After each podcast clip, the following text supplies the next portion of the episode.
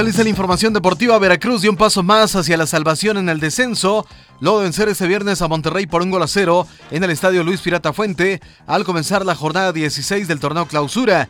El único tanto del partido lo consiguió Egidio Arevalo a los 14 minutos. En duelos directos por la tabla porcentual, Morelia recibirá Pumas y Jaguares contra Santos Laguna. El resto de la jornada sabatina, Tigres se medirá ante Tijuana, Guadalajara León, Pachuca Cruz Azul y América contra Atlas. En conferencia de prensa en Coapa, John de Luisa confirmó la salida de Ricardo Peláez del Club América desde el viernes por decisión propia. Por el momento, José Romano se queda al frente de la institución americanista, quien actualmente es presidente operativo. Para el Centro de Deportes, Ricardo Castillo Tapia.